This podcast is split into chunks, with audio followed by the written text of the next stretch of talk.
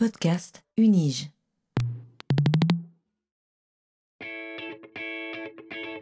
Learning from Data, le podcast sur la science des données à l'Université de Genève.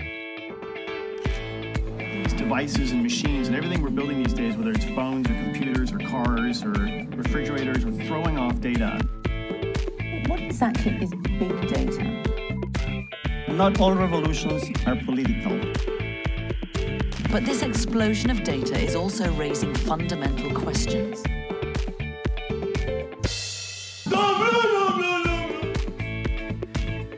Bienvenue dans ce 17e épisode et dernier épisode de la saison 2 de Learning from Data, podcast qui plonge dans les recherches de l'Université de Genève et surtout dans leurs données, en compagnie de celles et ceux qui les explorent. Ce podcast vous est proposé par le Centre de compétences en sciences des données de l'Université de Genève.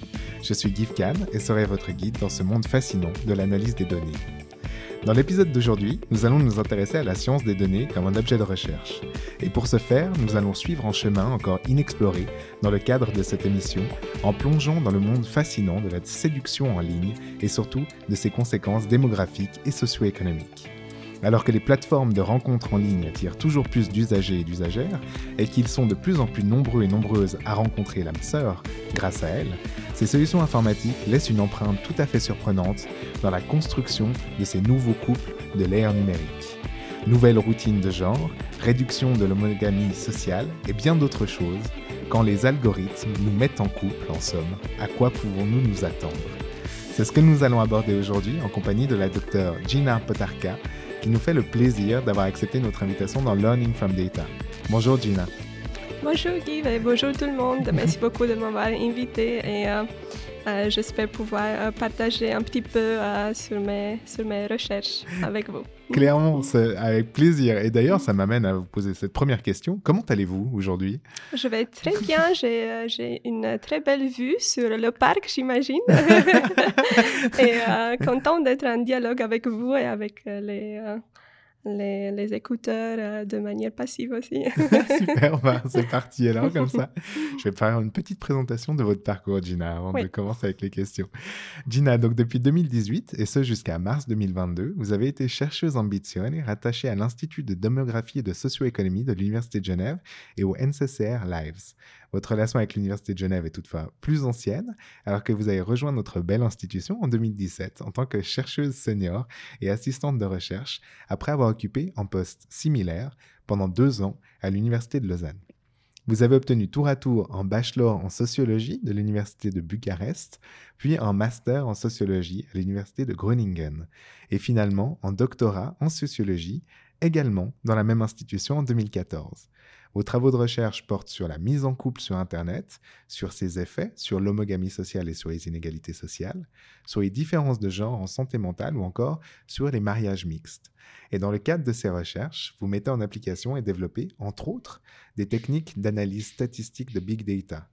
Vous avez déjà publié de nombreux articles sur ces sujets dans des revues spécialisées en démographie et en sociologie et poursuivez les échanges sur vos recherches au travers de présentations dans des colloques internationaux, mais également de visites dans des universités, notamment localisées aux États-Unis, au Japon ou encore en Espagne. Est-ce que c'est bien cela, Gina? Oui, c'est tout à fait juste. Et je crois savoir que vous avez une bonne nouvelle aussi à nous apprendre, en fait, tout oui, dernièrement. je, euh, je suis très contente de, de pouvoir partager euh, la nouvelle que je, je, je vais commencer un nouveau poste à l'Université de Lancaster au Royaume- Royaume- Royaume-Uni à partir de septembre. Et ce sera un poste euh, sur la sociologie du digital. Donc, euh, je suis euh, la sociologie du numérique. Je, Ah. je crois que c'est ça plus juste en français. donc, je suis euh, très contente de, de- de pouvoir continuer mes, mes travaux de recherche sur, euh, euh, sur ces questions liées à l'impact, euh, aux, aux coûts sociaux du, du Mhm. numérique. Excellent. Non, mais très, très bonne. Félicitations, vraiment, Merci. sincèrement, toutes ces félicitations pour l'obtention de ce nouveau poste. Merci beaucoup. Euh, Vous nous quittez, ça nous, ça nous remplit de chagrin, mais c'est pour une très très belle opportunité, donc c'est magnifique. Merci. Gina, en préambule à notre conversation d'aujourd'hui qui portera principalement sur vos travaux, j'aimerais mentionner qu'en préparant cette émission, j'ai été particulièrement intéressé par ce qui pourrait apparaître comme un détail de votre CV dans l'abondance de vos activités, mais qui représentait à mes yeux une belle amorce à notre discussion d'aujourd'hui. Euh, j'ai en effet pu constater que depuis votre arrivée à Genève, vous vous étiez engagé dans du bénévolat dans deux associations bien connues de la place genevoise, l'association genevoise d'intégration sociale et l'association Le Carré. Comme vous l'aurez sûrement compris en écoutant les épisodes précédents du podcast, j'adore relever les nombreuses occasions où la science s'engage en dehors de la seule création de connaissances et de savoirs, soit pour offrir des voies innovantes dans la transmission de ces savoirs, soit pour les mettre en action. Et c'est pourquoi je ne pouvais pas résister à l'envie de vous questionner sur cet engagement associatif. Est-ce que vous pourriez nous en dire plus sur les raisons de celui-ci et peut-être pourquoi très concrètement il s'est porté sur ces deux associations en particulier? Euh, oui, merci beaucoup pour cette question. Première question hyper intéressante. J'aime bien que ça soit la première question. Et euh, les raisons pour lesquelles je, je m'implique dans ce genre dans- d'association et plus largement dans des expériences de, de bénévolat Mhm. euh, sont liées tout d'abord au, au besoin de, de, de contribuer ou d'essayer d'apporter de l'aide à, ceux- à ceux qui sont plus euh, vulnérables. Mhm. Mais je pense que c'est aussi lié au fait que je, je suis sociologue à la base et, et, euh, j'ai aussi mes expériences euh, personnelles en tant que femme et que, en tant que migrante appartenant euh, alors à des, à des groupes minoritaires. que- Mhm. et cette appartenance me rappelle toujours que le désavantage existe dans, Mhm. dans notre société et à quel point euh, ces, ces structures d'aide et ces institutions sont, sont, euh, sont importantes pour euh, atténuer une partie de, de ce désavantage. Euh, Excellent. une autre raison est que euh, ces activités sont souvent collectives Mhm. et euh, étant donné que le travail à l'université, surtout dans le poste que j'occu- j'occupais avant, Mhm. euh, je n'avais pas beaucoup d'interaction avec, interaction avec les étudiants. Mhm. Donc, je me, je me sentais un peu, un peu solitaire et individualiste. Mhm. Donc, j'avais euh, j'avais besoin de, de, de créer un, un sort d'équilibre dans ma vie en participant à quelque chose euh, collectif euh, avec, avec d'autres membres ou d'autres bénévoles et suivre un, un objectif euh, euh, commun euh, Mhm. au lieu de poursu- poursuivre uniquement des objectifs individuels. Mais c'est beau. c'est magnifique. Merci beaucoup en tout cas. euh, Et merci beaucoup pour, euh, pour euh, bah, ce témoignage sur l'engagement des chercheurs et des chercheuses. Euh, j'ai l'impression, enfin, plus on accueille, je ne sais pas si c'est un biais des personnes qui sont Mm. invitées ça- ici, mais j'ai l'impression que systématiquement les gens s'ouvrent à la cité, à ce qui existe en dehors, et, Ouais. euh, et c'est toujours très intéressant. Moi, j'adore ouais. commencer avec ça en fait. Oui, génial. Oui, je pense que ça fait partie de, de nos responsabilités en tant que euh, chercheur ou professeur de, de s'impliquer aussi euh, Mhm. dehors de murs Oui, de l'université. Oui. Excellent. Donc, bah, je vous remercie sincèrement pour, euh, pour cette réponse, Dina. J'ai convaincu que cet échange avec vous aujourd'hui va nous permettre, et je parle pour nos auditrices et auditeurs, mais également pour moi, de comprendre, après ce bel exemple de recherche-action, Mm. les méandres des relations amoureuses en ligne, de ce qu'elles amènent comme transformation sociale de fond, et sur les méthodes qui vous permettent de les investiguer. Donc, belle ambition intellectuelle que nous nourrissons là, et qui, je dois dire, me réjouit. Donc, autant commencer tout de suite. Et je vous propose donc, chères auditrices et auditeurs, de plonger en votre compagnie, Gina Potarka, au cœur de vos recherches.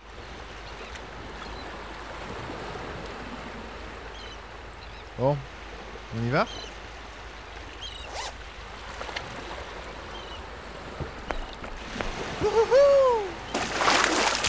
Comme vous le savez peut-être, Gina, pour amorcer cette première partie du podcast qui va nous amener à découvrir votre recherche, j'invite généralement mes invités à nous présenter leur parcours scientifique en partant de ces prémices.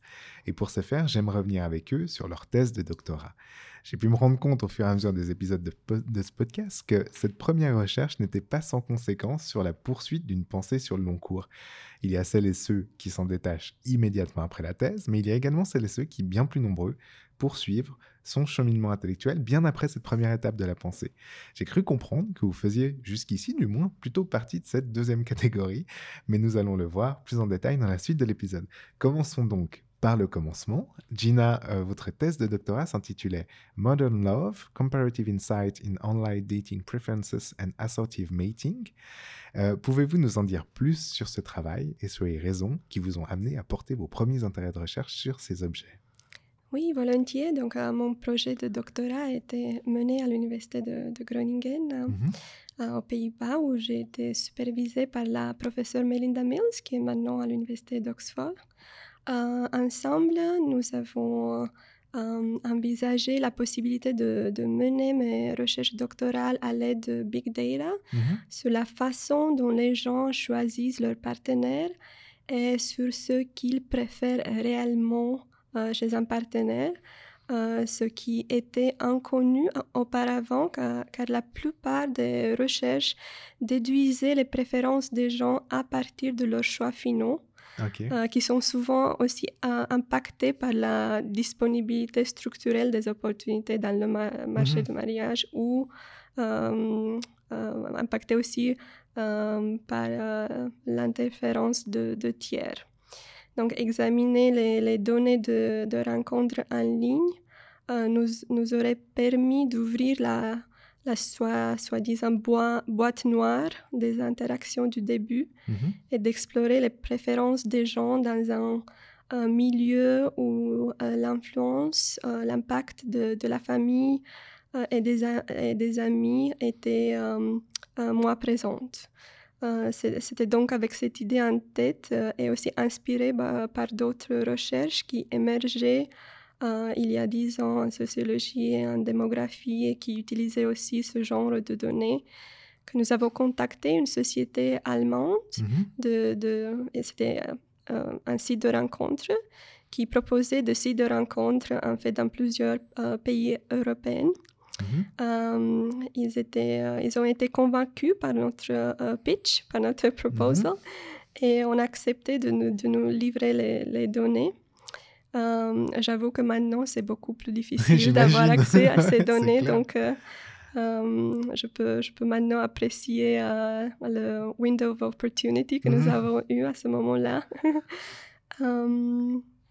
alors, donc, étant donné que nous, nous, nous, avions réussi à mhm. obtenir des, des, données provenant de plusieurs pays, euh, nous avons pu explorer euh, les, différences entre pays euh, en ce qui concerne les préférences en matière de, couple. Uh-huh. en utilisant un ensemble unique de, données à grande échelle mm-hmm. contenant des informations anonymisées sur le, le, profil et les préférences des utilisateurs pour euh, à peu près un million de membres inscrits sur ce site de rencontre. Donc, on a dû euh, gérer beaucoup de, de, problèmes et de défis euh, logistiques mhm. en matière de stockage et aussi d'analyse de données. Donc, on a dû faire plusieurs investissements à ce qui concerne les, les les ordinateurs et mhm. les logiciels. Bien sûr. Euh, alors, donc, euh, les, études qui ont suivi euh, se sont penchées sur un large éventail de, de thèmes mhm. et ont mis et ces études ont mis en évidence, par exemple, le rôle de, de l'origine raciale d'une personne ou d'un utilisateur dans sa préférence pour des partenaires de même race ou de races différentes ou les différences entre les, euh, les homosexuels et les, les femmes lesbiennes, euh, euh, les différences entre les, hommes homosexuels et les femmes lesbiennes dans leurs préférences de couple. Mm-hmm. un autre objectif du, du projet était de, de, comprendre les différences dans la sélection de partenaires dans divers contextes nationaux pour déterminer comment le contexte social façonne les perceptions, les attentes, les, attitudes et les demandes des individus sur le marché des rencontres. Mhm. Et ici, la thèse a mis en évidence d'importants euh, schémas spécifiques à chaque pays euh, et des, importantes différences institutionnelles aussi. Par exemple, euh, on a pu voir que les politiques d'intégration des migrants, donc les politiques inclusives mhm. d'intégration, étaient liées à une, plus grande ouverture euh, dans, dans, les préférences que les individus avaient euh, pour euh, d'autres groupes raciaux. OK. on, a aussi, on a aussi constaté, constaté que l'acceptation légale des couples de même sexe favorisait des intentions plus orientées au long terme et des croyances plus fortes en matière de monogamie chez les hommes euh, gays et les femmes lesbiennes. Mm-hmm. Euh, et finalement, on a aussi euh, vu que le, niveau, qu'un niveau plus élevé de, de participation des femmes sur le marché du travail à, à, plein temps et les, les arrangements en matière de garde d'enfants Mhm. Euh, donc, au, niveau, euh, au niveau du, pays, était euh, aussi essentiel pour définir les préférences de remise en couple des mères divorcées. Hmm, ok, super. Merci, merci beaucoup. Donc ça, c'était les, principaux résultats, mais on va revenir aussi tout au long de ce, de, de, ce podcast sur des, sur des parties peut-être plus fines de, de, tout ce que vous avez amené là. donc, je vous remercie, Gina, pour toutes ces précisions sur ce premier travail. Euh, c'est clairement passionnant. Et, vu que nous sommes dans Learning from Data, je ne résiste pas à l'envie de rentrer avec vous dans l'atelier de la recherche et vous questionner sur vos méthodes un petit peu plus euh, particulières euh, avant de rentrer encore plus dans d'autres résultats par la suite. parce que je l'ai dit en introduction, cet épisode nous amène à aborder la science des données comme un objet de recherche, mais également comme un outil. et parce que justement, vous utilisez la science des données comme en outil dans le cadre de vos recherches. Vos découvertes s'appuient en effet sur l'utilisation d'analyses statistiques. Est-ce que vous pourriez nous en dire un peu plus sur ces méthodes? N'hésitez pas à rentrer un peu dans les détails. Nous avons une belle audience de spécialistes qui nous écoutent. Euh, en revenant à, ma thèse de doctorat, mhm. euh, dans, le cadre des, recherches que nous avons menées, euh, nous avons souvent effectué des analyses multiniveaux euh, qui nous ont permis de, contrôler le regroupement des individus au sein des pays. Mhm. Euh, ces, modèles nous ont également permis euh, d'examiner le rôle des facteurs individuels et des facteurs contextuels. contextuels. pour prendre l'exemple d'un article portant sur les préférences relationnelles des hommes homosexuels et des femmes lesbiennes, nous avons pu analyser, euh, nous avons pu analyser le rôle de l'expérience euh, maritale antérieure des personnes euh, ou de la présence d'enfants sur leur intérêt pour une relation à long terme ou sur leur attitude envers la monogamie, envers la monogamie mais mm-hmm. aussi le rôle de la tolérance sociétale et de l'acceptation légale du um, un mariage uh, same-sex marriage. Mm-hmm. Euh, du même sexe. du mm-hmm. même sexe. Mm-hmm. Nous avons vu que ces deux facteurs ont un impact, um, ou que ces deux types de facteurs, individuels et contextuels, ont les deux un impact sur uh, l'orientation à long terme uh, de, de, de, ces groupes. Et que dans les pays où le mariage euh, same-sex étaient mhm. déjà légalisées, euh, leurs préférences ne se distinguaient euh, pas de celles des, homosexuels. Pour, pour, le reste de mes travaux de recherche, en particulier les, plus récents, mhm. j'ai surtout utilisé des données des méthodes longitudinales, par exemple pour pouvoir reconstruire la trajectoire relationnelle des personnes qui ont rencontré leur partenaire en ligne euh, et aussi pour voir à quelle vitesse elle passait euh, au mariage. Euh, donc pour ce type d'analyse, j'avais besoin de données de panels et d'observations recueillies à différents moments pour pouvoir suivre l'évolution des, des, personnes au sein de leur couple dès le début Mhm. jusqu'au moment où ils, ils se mariaient ou pas. D'accord. Donc j'ai euh, j'ai j'ai euh, j'ai utilisé euh, euh, deux types de, de données à travers mon parcours Mhm. professionnel jusqu'à maintenant, les, les, les données et les méthodes digitales, mais aussi les méthodes soi-disant traditionnelles. Mm. J'ai, je, je crois que j'ai, euh, j'ai réussi à, à me rendre compte de, de, de leurs avantages et de leurs inconvénients et Mhm. ce que je veux faire euh, dans, dans, dans mes euh, prochaines recherches, c'est, d'essayer de, de, de les combiner, d'aller vers, vers une, euh, vers une approche hybride. Mhm.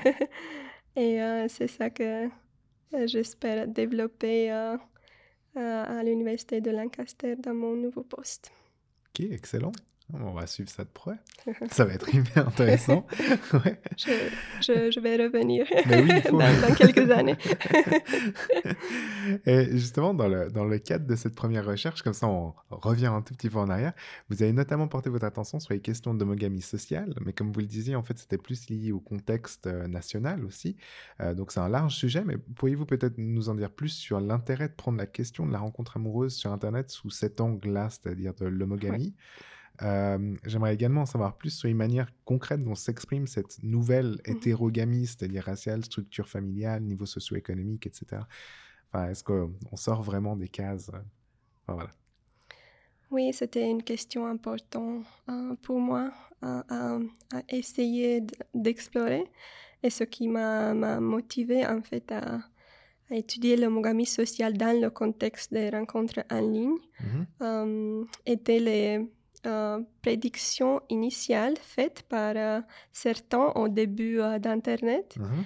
qui prétendaient que le cyberespace, en tant que nouvel espace d'interaction non gouverné, Mhm. aurait le potentiel d'éliminer toutes les barrières et toutes les démarcations définies par la race ou la classe sociale, Mhm. puisque en ligne, chacun pourrait construire une identité indépendante de, de ses anciennes structures sociales. Mhm.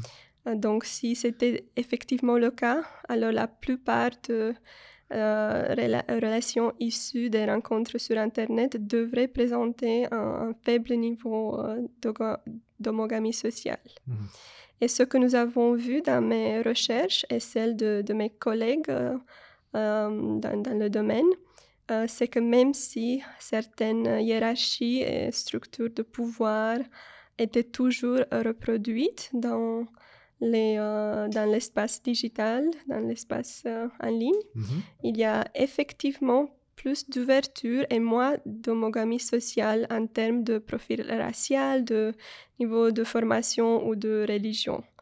Donc en ligne, les gens semblent former euh, des relations qui franchissent plus souvent les barrières sociales parce qu'ils ont accès à des personnes provenant euh, d'autres espaces sociaux que Mhm. ceux qu'ils oc- occupent euh, habituellement eux-mêmes mais aussi parce qu'ils subissent euh, moins de pression de la part de leur famille et de, leur- de leurs amis Mhm. pour se conformer aux normes culturelles d'homogamie.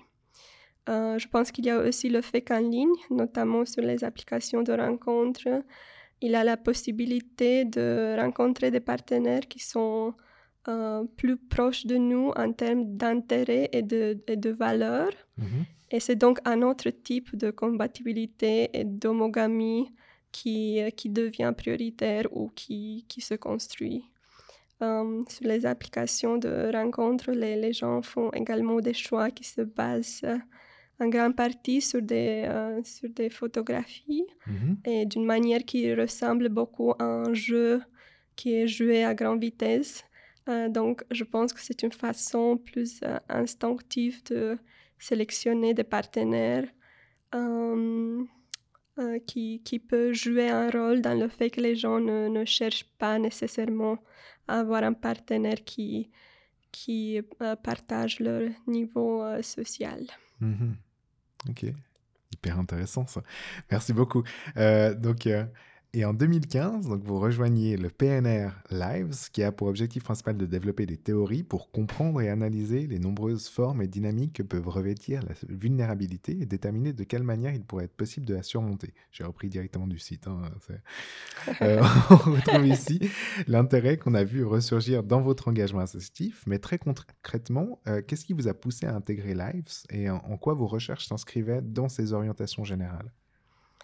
Ah, ma, ma, principale motivation pour euh, rejoindre Lives était euh, de, d'apprendre et de, de, travailler avec des données et des méthodes longitudinales mmh dans la perspective de, de, parcours de vie. Et euh, faire partie de Lives a été définitivement, définitivement une excellente occasion pour moi d'avoir accès à, ces méthodes et à ces, ces données et aussi aux, aux experts dans dans ce genre d'approche.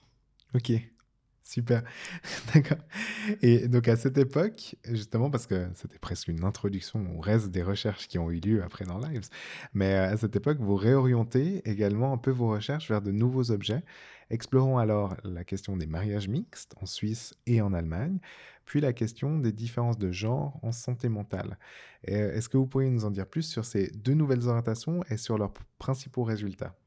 Oui, oui, je pense que c'était un joli détour euh, dans mon parcours. J'aime bien, j'aime bien explorer plusieurs choses. Et à Lausanne, avec euh, la professeure euh, Laura Bernardi, nous avons utilisé, comme je disais, des, des, données, des méthodes longitudinales mm-hmm. pour examiner l'émergence, mais aussi la dissolution des mariages mixtes en Suisse.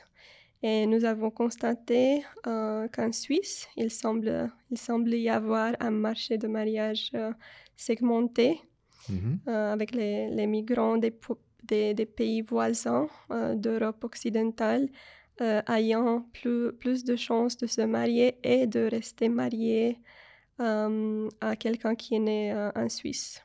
D'accord. oui, et après, j'ai on a aussi euh, utilisé des données de panel euh, euh, d'Allemagne mhm. pour examiner comment la satisfaction de vie change avant et après le mariage selon l'origine du partenaire. Et ici, nous avons constaté que les mariages mixtes n'avaient pas un effet nocif sur le bien-être que l'on pensait avant Mhm. Euh, et que les femmes nées en Allemagne sont même plus heureuses au cours des premières années de mariage lorsqu'elles ont euh, un mari migrant plutôt qu'un mari euh, né en Allemagne.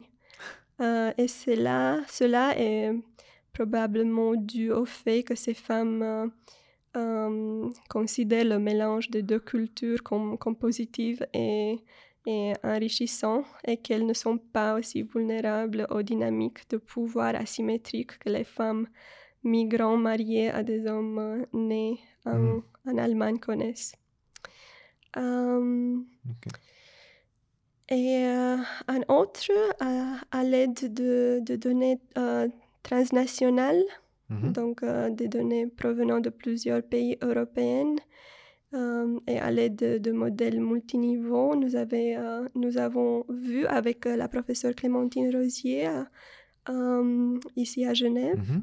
Mm-hmm. donc, on a essayé d'examiner la, la santé mentale des femmes diplômées qui choisissent de plus en plus souvent un partenaire moins diplômé à cause des changements dans la composition du marché du mariage et du fait que les, les femmes très diplômées sont désormais plus, plus nombreuses dans le marché du mariage que les hommes très diplômés. Mm-hmm.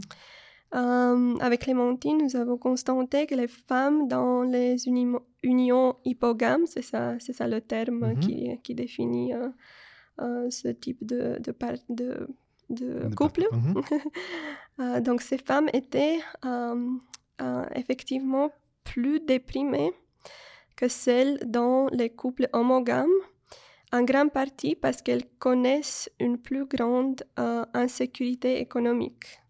Euh, nous avons également constaté que les- le désavantage euh, des femmes hypogames en matière de santé mentale euh, s'est estompé dans des contextes nationaux, donc dans des pays qui favorisent l'égalité de genre. Donc, à nouveau, j'ai pu constater Mhm. à quel point le, le contexte institutionnel, le contexte national impactait euh, pas, seulement le choix d'un partenaire, mais euh, le bien-être euh, des couples ou des, des individus dans un couple. Incroyable. Ok, superbe. Merci beaucoup. Euh, on va attaquer le, gros morceau maintenant. On va passer à l'ambizione. Et en 2018, donc vous obtenez justement ce, ce financement ambizione du Fonds national suisse de la recherche scientifique pour poursuivre vos recherches sur la mise en couple sur Internet et sur ses effets à long terme sur les inégalités sociales. Et j'aimerais beaucoup que vous nous présentiez en quelques mots quels étaient les principaux objectifs scientifiques de ce projet de recherche et, sur une note plus personnelle, ce qui vous animait à l'époque de sa soumission, parce qu'on a toujours un attachement particulier à des objets quand on soumet, euh, surtout en aussi gros projet. quoi. Mm.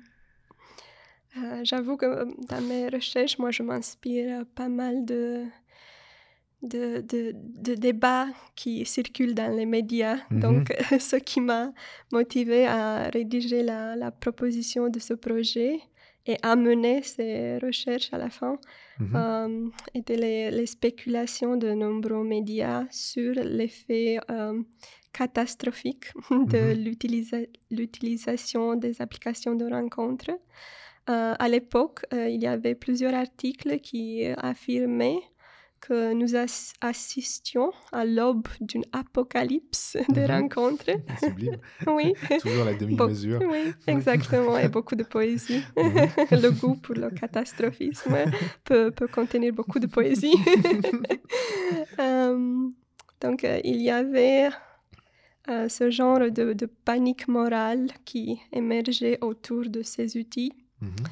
Et la panique morale a été historiquement notre réaction na- naturelle face euh, au changement ou face à l'émergence de, de nouvelles technologies Mhm. qui apparaissait à une vitesse beaucoup plus rapide que notre euh, schéma ou que notre protocole pour y faire face. Mhm.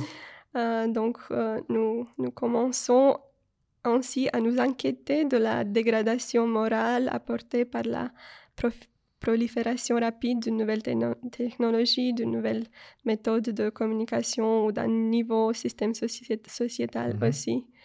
Euh, et, et pourquoi est-ce que, est que nous paniquons si souvent? C'est principalement à cause de la perte du, du contrôle social et, et la décentralisation des, des liens sociaux. Mhm. Euh, parce que ces technologies euh, qui, qui facilitent les contacts à distance. Euh, le téléphone d'abord et maintenant les, les médias numériques permettent aux gens d'échapper aux limites spatiales rigides d'une communauté ou d'un réseau insulaire. Mhm. Donc ces technologies offrent la possibilité de nouer des relations sociales dans des contextes multiples qui, qui souvent ne se chevauchent pas. Euh, La, la mobilité supérieure offerte par les euh, technologies, par les nouvelles technologies et en particulier par les téléphones mobiles Mhm. euh, permettent aux gens de se déplacer plus librement et d'accéder à d'autres espaces sociaux qui étaient auparavant hors de hors d'accès, hors de portée. Mhm. Euh, ce qui fait que la structure de la communauté est moins dense, moins locale, moins euh, étroitement délimitée et plus diverse et, et aussi plus fragmentée. Euh, le fait qu'Internet euh, permette aux, aux- aux gens de nouer des relations plus nombreuses que par le passé, souvent plus diverses socialement et géographiquement, et, et- et oui, souvent plus passagères, donne la fausse impression qu'Internet détruise entièrement la capacité des gens à avoir de relations sign- significatives et Mhm. durables, alors qu'en fait, l'un ne, ne doit pas exclure l'autre, parce qu'en ligne, les gens peuvent nous, nous nouer, Mhm. Construire des euh, relations à court terme ainsi qu'à long terme. Donc ma motivation a été d'examiner s'il y avait effectivement des, des raisons pour justifier euh, cette panique morale en ce qui Mhm. concerne les applications et les outils numériques, avec des données représentatives au niveau national, parce que jusqu'à à ce moment-là, jusqu'à il y a il y a cinq ans, le moment où j'ai rédigé euh, mon, Mhm. mon proposal, euh, il y avait, euh, il y avait des, des études euh, qualitatives. Mhm. Donc, les, les gens se sont, se sont intéressés à, à ce, à ce sujet avec une approche qualitative, Mhm. mais qui ne donnait pas euh, Vision globale. exactement. Oui. Donc, euh, c'était ça ma motivation Hmm. ou les raisons pour, euh, les, les raisons pour lesquelles j'ai décidé de- d'essayer de, de, euh, enlighten, Oui, oui, bien sûr. ouais. Hmm, Éclaircir éclaircir Mhm. exactement, merci. et, et même déconstruire un discours. oui, sur, euh, exactement, un ouais. discours catastrophique. Excellent, super. Et euh, petit euh, spoiler alerte, vous y êtes parvenu. Vous êtes arrivé à déconstruire ce discours. Ouais. Ouais, d'accord, donc c'est très bien. Euh, et donc justement, dans le, dans, dans le sillage de ce projet Ambition, vous publiez en 2020 un papier intitulé Demography of Swiping Rights. Et euh, ce papier a permis de faire sortir de leur abstraction ces utilisateurs et utilisatrices d'applis de rencontres en ligne et de mieux comprendre de qui on parle finalement. Euh, alors Gina, euh, qui sont ces personnes qui euh, swipe right? Oui, donc les personnes qui euh, choisissent de chercher des partenaires en ligne Mhm. euh, étaient autrefois plus particuliers que maintenant, c'est-à-dire qu'elle avait euh, tendance à être plus diplômée, euh, plus âgée et souvent divorcée. Mhm. Euh, donc, en gros, des, des personnes qui n'avaient pas beaucoup de temps pour trouver un partenaire par des moyens plus conventionnels. Mais ce que les applications de rencontres ont fait les, les dix dernières années, Mhm. euh, c'était d'ouvrir les, euh, la, la pratique de, de chercher un partenaire en ligne à d'autres groupes d'utilisateurs, y compris les, les jeunes. Mhm. Donc, les, les personnes qui cherchent en ligne sont aujourd'hui beaucoup plus diverses que par le passé. Mais il existe toujours une euh, ségrégation entre les différents types de rencontres en ligne. Donc, sur les applications, on trouve surtout des hommes, des personnes plus jeunes et moins diplômées, alors que sur les sites de rencontres, euh, on trouve euh, toujours des personnes plus âgées et, euh, et souvent divorcées. Ok, intéressant ça. Et donc justement, par la suite, en 2021, vous publiez un nouvel article intitulé Online Dating is Shifting Educational Inequalities in Ma- Marriage Formation in Germany, qui illustre merveilleusement bien l'intérêt de départ de votre projet Ambition, euh, dont vous nous, vous nous parliez précédemment, sur le lien entre online dating et effets sur les inégalités sociales. Est-ce que vous pourriez nous présenter ce papier que j'ai trouvé euh, personnellement euh, tout à fait fascinant en fait? Oui, c'est le papier où, où j'ai dû euh, travailler le plus et qui est aussi, Ok. qui est aussi mon préféré, j'avoue. Mon petit bébé. Euh, le- les résultats de, de cet article euh, mettent en évidence le, le poten- potentiel de, de ces outils euh, pour inverser des inégalités de mariage. Donc, ce que j'ai vu euh, avec des, des données de, de panel euh, euh, d'Allemagne, Mhm. c'était que les femmes diplômées, qui sont généralement moins, moins inclinées à se marier dans, dans des pays euh, conservateurs en manière de genre, sont plus inclinées à se marier si la sélection euh, euh, du partenaire se, se passe en ligne ou une, une meilleure matching Mhm. en matière de, de valeurs, de valeurs familiales, conduit à des, à des relations plus propices au mariage.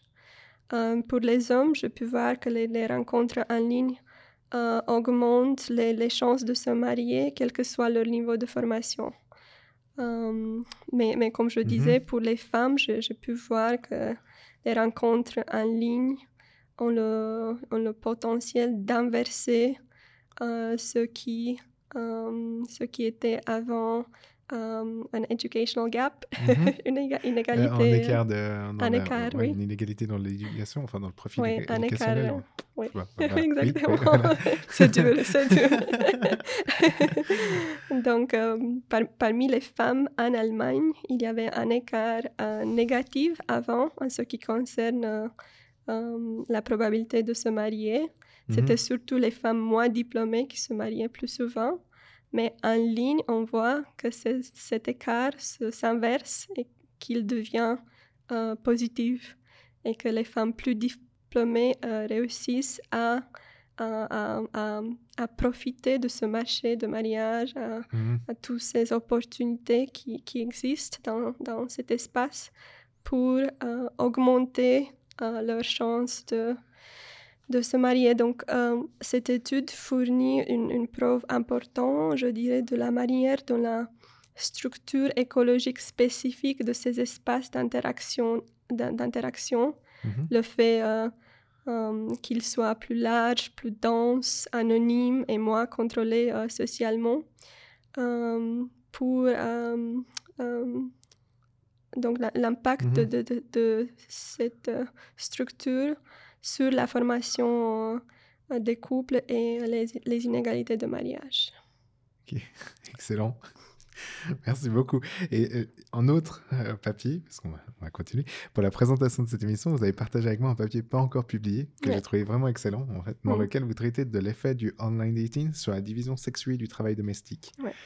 Et euh, un des principaux résultats de cette recherche est que les couples formés au travers d'applications numériques semblent avoir un partage des tâches plus, plus égalitaire. Ouais.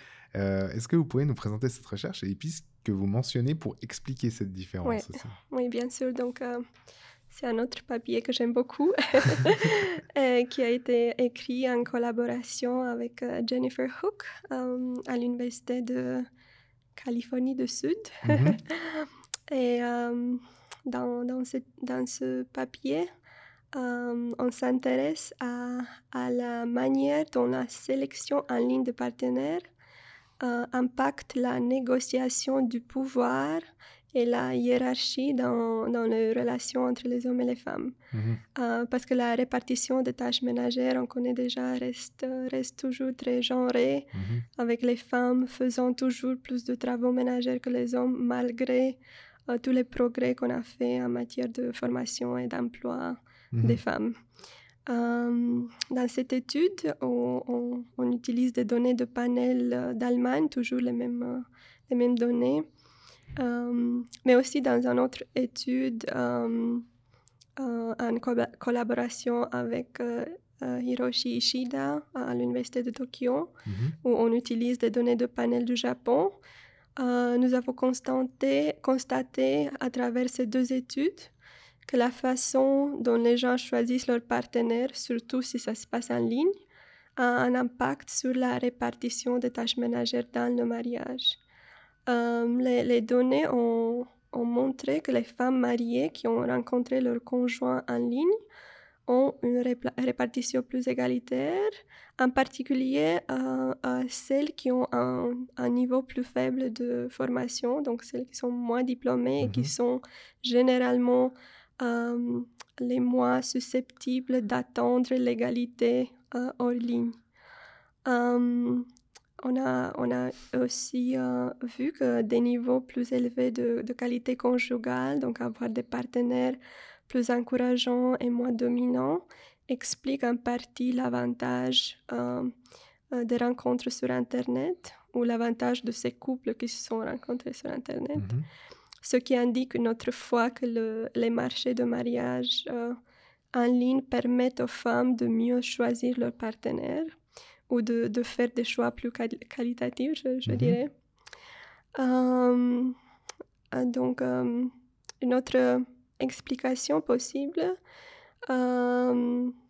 serait aussi le fait que les partenaires qui se rencontrent en ligne ont, ont la tendance d'avoir des, des réseaux sociaux plus petits et à vivre plus loin de leur famille, ce qui est la, la raison pour laquelle ils, ils décident d'utiliser les sites ou les, les applications pour commencer. Mhm.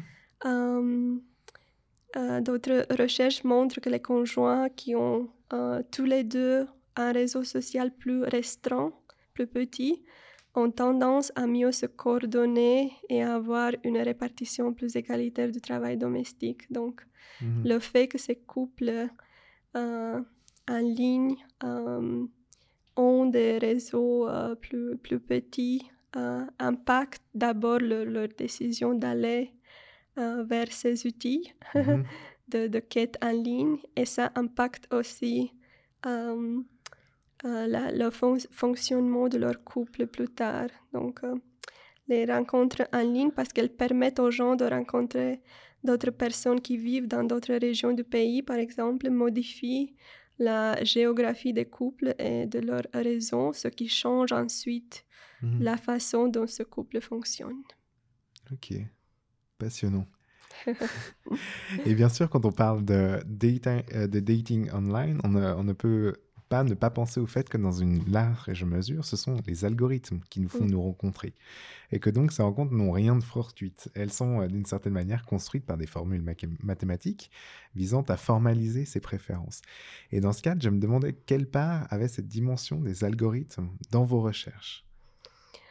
Ah oui, je sais qu'il y a des algorithmes, surtout sur les, sur les applications de rencontres, qui visent à faire matcher, euh, Mhm. associer euh, des hommes plus diplômés aux femmes euh, avec des femmes moins diplômées, ce qui pourrait perpétuer les relations hypergames traditionnelles. Mhm.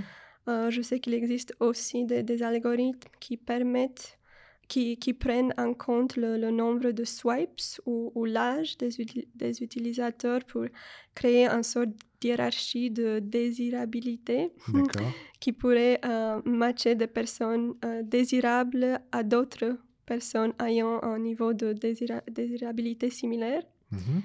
Euh, mais euh, même si ce genre d'algorithme fonctionne, et j'avoue qu'il y a un peu de mystère autour de Ah. toutes ces machinations, même s'il y a un sort- euh, une sorte d'interventionnisme de la part de la pla- plateforme, le fait que dans mes recherches, j'ai constaté que euh, les, les couples homogames, donc les couples non normatifs où les femmes plus diplômées se, euh, se choisissent des, des hommes moins diplômés, Mhm. euh, surtout sur les applications, euh, indiquent que peut-être ces algorithmes peuvent, peuvent simplement être des, des- des mythes ou, ou que les, les femmes plus diplômées utilisent leur, euh, leur niveau euh, plus élevé de, élevé de compétences numériques pour, pour euh, réussir à, à contourner tous ces algorithmes qui, qui pourraient les désavantager. Mhm. Donc, il me semble que les femmes plus diplômées savent comment mieux se présenter, comment créer un, profil en ligne en général et comment aussi faire le tri parmi tous ces choix. Et, euh, et c'est ça qui, euh, qui euh, réussit euh,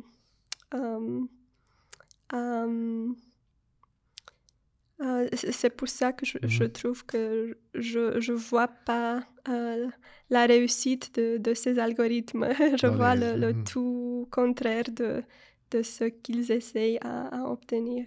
Ce qui est vraiment passionnant parce que Ouais. finalement, ça, ça questionne aussi toute cette notion de bulle de filtre, de, Ouais, de ouais. manière dont les algorithmes façonnent en fait notre perception euh, en ligne, etc.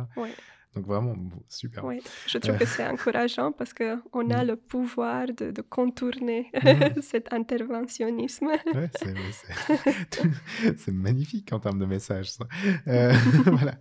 Et pour conclure, euh, une question plus personnelle, et je dois dire en préambule qu'absolument rien ne vous force à répondre, mais je me demandais comment on se positionne soi-même sur ces applications de rencontres quand on passe sa journée à déconstruire les effets socio-économiques de celles-ci. Euh, est-ce que cela vous a rendu plus critique ou au contraire tout à fait par les possibilités de brassage qu'elles peuvent offrir Alors, En fait, comment au quotidien conseillez-vous désormais des personnes qui chercheraient l'âme sœur dans cette société numérique et viendraient vous demander votre avis euh, sur la question justement? Ah, mon conseil principal que je donne à moi-même tout d'abord Ah. et aux autres, c'est, c'est soyez ouverts. C'est ça mon conseil euh, principal. Euh, parce que malheureusement, si, si on veut un partenaire aujourd'hui, étant donné que nous passons tellement de temps au travail et que nous sommes souvent éloignés de nos réseaux d'amis et de la famille euh, Mhm. d'origine, il faut être pragmatique. Donc euh, ici, je pense toujours aux paroles d'une chanson de Daniel Johnston, qui est un chanteur américain, Mhm. qui, qui chante euh, L'amour vrai finira par vous trouver, mais il ne vous trouvera que si vous le cherchez. Donc en anglais, c'est Ah, True love will find you in the end, but only if you're looking will it find you? Donc, euh, c'est aussi vrai que les applications de rencontres donnent aux gens une histoire peu romantique ah, sur la façon euh, dont ils se sont rencontrés, mais euh, je pense que c'est finalement aux gens de, de construire une belle histoire pour eux-mêmes et de, de créer l'amour d'une belle façon. Euh, je dis toujours que les, applications de rencontres donnent aux gens la, la possibilité de rencontrer des partenaires potentiels qu'ils ne rencontre- rencontreraient pas en principe, mais cela ne les dispense pas des efforts nécessaires pour construire des relations et cultiver l'amour. Euh, J'aimerais aussi ajouter ici que, que oui, les rencontres en ligne comportent des, des aspects problématiques, mhm. euh, comme le risque euh, de, de harcèlement ou le risque d'être objecti objectivé, Mhm. Oui, ça. en particulier pour les femmes. Mais euh, je trouve que ce risque est présent aussi dans la vie euh, de, de tous les jours et les gens doivent faire preuve d'autant de discernement en ligne qu'hors ligne. Et euh, nous, nous devrions cesser d'adopter des points de vue, des points de vue aussi euh, polarisés sur la technologie Mhm. ceux qui sont euh, excessivement inquiets d'un côté et ceux qui sont excessivement optimistes de l'autre, et nous nous, a- euh, nous a- rapprocher davantage du, du milieu. Euh, parce que je trouve que oui, il y a des risques, et nous devons être prudents, euh, mais la- les avantages de, de ces technologies sont nombreux. Euh, et, et oui, Internet en général a introduit beaucoup de superficialité, d'é- d'égocentrisme, si on pense aux, aux médias sociaux, Mhm. aux réseaux sociaux, mais il a aussi permis aux gens de, de forger, de construire et aussi d'entretenir tant de, de liens euh, sociaux. Si, si je pense à mes collègues euh, Mhm. de, de lycée, j'aurais jamais euh, réussi à Garder le lien si, si euh, Facebook n'existait pas. Mhm. Donc plutôt, plutôt que d'être une force euh, isolante ou perturbatrice, Mhm. Et, et elle l'est, Oui, mais je crois que la technologie ou surtout les applications de rencontres, lorsqu'elles sont utilisées avec discernement, c'est la clé. exactement, euh, peuvent en fait, en fait être euh, socialement et personnellement euh, enrichissantes. Donc, euh, euh, plutôt que de les rejeter en bloc, soyons des consommateurs avisés et faisons en sorte qu'elles nous soient utiles. Merci beaucoup. C'est ça mon conseil. C'est un excellent message, vraiment, sincèrement. Parfait. Donc, Gina, je vous remercie sincèrement pour cette présentation de vos recherches. Elle gèle bête- en bel éclairage sur les effets multidimensionnels et tout à fait passionnants des innovations numériques. J'espère, mais j'en suis quasiment convaincu, que cette présentation aura été aussi intéressante pour nos auditrices et auditeurs qu'elle l'a été pour moi. Et avant de poursuivre vers la seconde partie de ce podcast qui va nous amener vers le futur de votre recherche, je pense qu'une petite pause musicale s'impose. Cela va nous permettre de faire reposer nos neurones en vue de la dernière partie de l'émission. Donc Gina, qu'est-ce que vous nous proposez d'écouter aujourd'hui? J'ai j'ai le plaisir de vous partager euh, le morceau qui s'appelle Modern Love, euh, chanté par David Bowie. Et je pense que c'est c'est le choix le plus euh, approprié. Approprié. on va y, on va y revenir, mais c'est vrai qu'en plus, c'est un clin d'œil au titre de votre thèse. non Exactement. Ok, parfait. exactement. Donc on se retrouve juste après Modern Love de David Bowie pour la suite de Learning from Data. À tout de suite.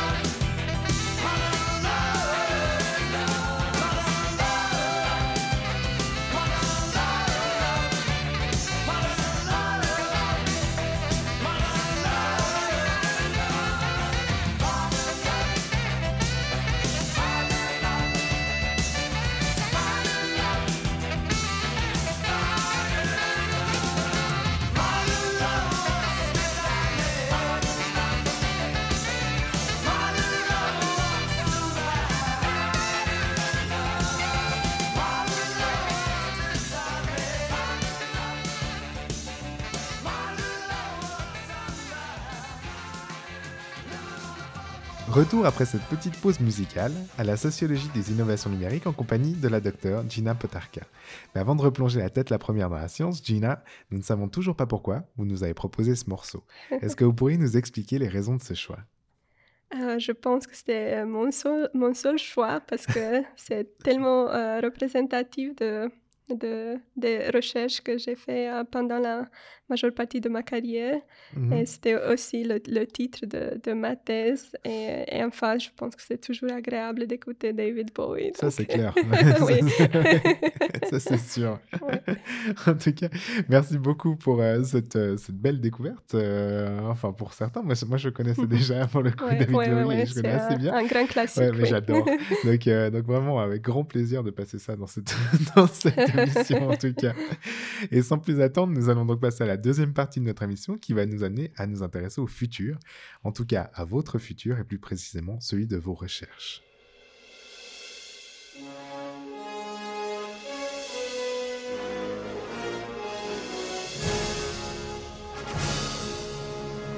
Le futur de la recherche.